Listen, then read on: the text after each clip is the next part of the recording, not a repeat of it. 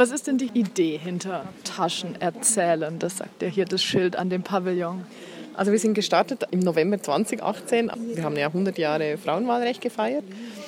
Und ähm, das haben wir zum Anlass genommen, eigentlich mal darüber nachzudenken, die letzten 100 Jahre in den Blick zu nehmen, äh, im Hinblick auf Frauenrechte, Gleichstellung, aber auch ähm, Emanzipation, also sozusagen eigentlich Themen, die mit dem Verhältnis der Geschlechter zusammenhängen. Das war so ein bisschen der, der Anlass, dass wir gedacht haben, wir würden gerne ein Projekt machen in diesem Frauenwahlrechtsjubiläumsjahr. Und haben dann gestartet, äh, dass wir gedacht haben, wir möchten das über Biografien machen und haben dann, ich weiß gar nicht mehr, wie die Taschenidee entstanden ist, wahrscheinlich die geniale Birgit hatte, hatte die Idee, dass wir eigentlich sagen können, wir sammeln äh, Taschen, ähm, also wir fragen Frauen oder auch Männer, die über eine Frau des letzten Jahrhunderts sozusagen eine äh, Tasche packen. Und das kann eine Oma sein oder das kann eine historische Persönlichkeit sein oder das kann, kann auch eine Tasche über sich selber sein. Das war sozusagen die Idee. Es gibt einige der ersten Politikerinnen, also die dann gewählt wurden, ähm, aber es gibt total vielfältig. Es, ich würde sagen, es sind eben so Frauenbiografien der letzten 150 Jahre. Also es gibt auch Leute, die haben Jahrgang 1971 oder 1983. Also es sind nicht nur ähm, alte, alte Damen sozusagen. Und wie viele Taschen habt ihr? Äh, 60, ich glaube sogar 61 oder 62 und wir sammeln noch mehr. also jede Tasche ist wirklich ein kleines Museum. Da hat es Platz für Gegenstände, für Texte, Dokumente, Bilder, Fotos. Töne gibt es drin, Düfte. Wir haben ganz viel 47 11er Taschen, interessant. Oder vielleicht auch logischerweise, ich weiß es nicht. Genau. Okay. Aber ich fände es cool, wenn wir eine mal öffnen können. Sollen wir mal eine holen? Ja, genau. Das ist ja auch schon nicht ganz einfach, die runterzubekommen, weil die mit so einer besonderen Seilkonstruktion hier an die Decke gehängt sind. Die, sind so, die, die hängen über uns sozusagen. Ja, spricht dich denn eine an vom Look her? Oder möchtest ähm. du übers Etikett gehen? Also es hat ja jede Tasche hat ein Etikett mit einem Bild drauf und einem Zitat. Also wir können ja mal Vielleicht können wir mal in diesen Rucksack reinschauen. Der schaut ein bisschen aus wie so ein Wanderrucksack. Okay, also wir haben jetzt wir wen haben hier? Margarete Braun. Okay, jetzt haben wir hier diesen Wanderrucksack genau. von Margarete Braun. Margarete ja, Braun wer ist Margarete Nummer. Braun? Das entdecken wir jetzt gemeinsam. Dann machen wir jetzt mal auf. Willst du reinfassen? Oh, da kommt gleich mal so was Pelziges raus. Eine Pelzmütze. Eine Pelzmütze. Ich glaube, die war irgendwo, wo es kalt war. Dann haben wir äh, Wanderschuhe. Sehr kleine Füße, sehr historischer alter Schuh.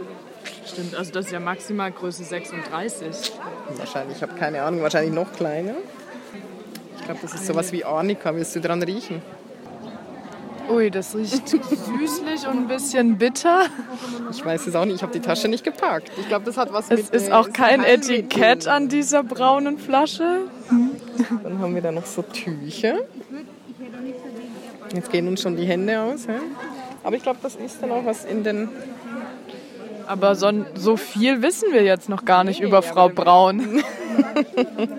das kommt, das kommt. Ein Tesi. Nee, das ist ja das Schöne an dem, ähm, dass man eben das langsam entdecken kann. So, jetzt haben wir es schon. Also, Margarete Braun zog 1912 vom Norden als geschiedene Frau Ritzmann nach Freiburg zu ihrer Schwester. Da war sie Ende 30, Sozialdemokratin. Sie hielt sich in der Freiburger SPD eher zurück. Als radikale Feministin war sie vermutlich mit nonkonformeren Genossinnen unterwegs. Für ihren Lebensunterhalt arbeitete sie als äh, Krankengymnastin und führte eine naturheilkundliche Praxis in der Reiterstraße. Sie gab auch Kurse und hielt Vorträge über eine naturgemäße Lebensweise und Heilkunde. Und ich glaube, da haben wir dann den Link zu dem Medizinfläschchen, was wir hatten. Äh, sie war offen gegenüber den Ideen der äh, Lebensreform, frei religiös mit einem Touch ins Esoterische. Dann heiratete sie, ich lese vielleicht nicht ganz alles vor, sie heiratete Max Braun und dann ist sie sozusagen mit dem Wahlkampf 1918, äh, steigt sie dann eben in die öffentliche politische Diskussion ein und startet ein überparteiliches Frauenkomitee. Das Programm, das die Freiburgerinnen ausstellten, ist verblüffend. Eine gleiche Vertretung von Frauen und Männern im Parlament und allen politischen Ämtern, ein Recht auf Selbstbestimmung für verheiratete und ledige Mütter, einen gesetzlichen Schutz vor sexueller Gewalt, in der Ehe, Ehe forderten die Freiburgerinnen unter anderem.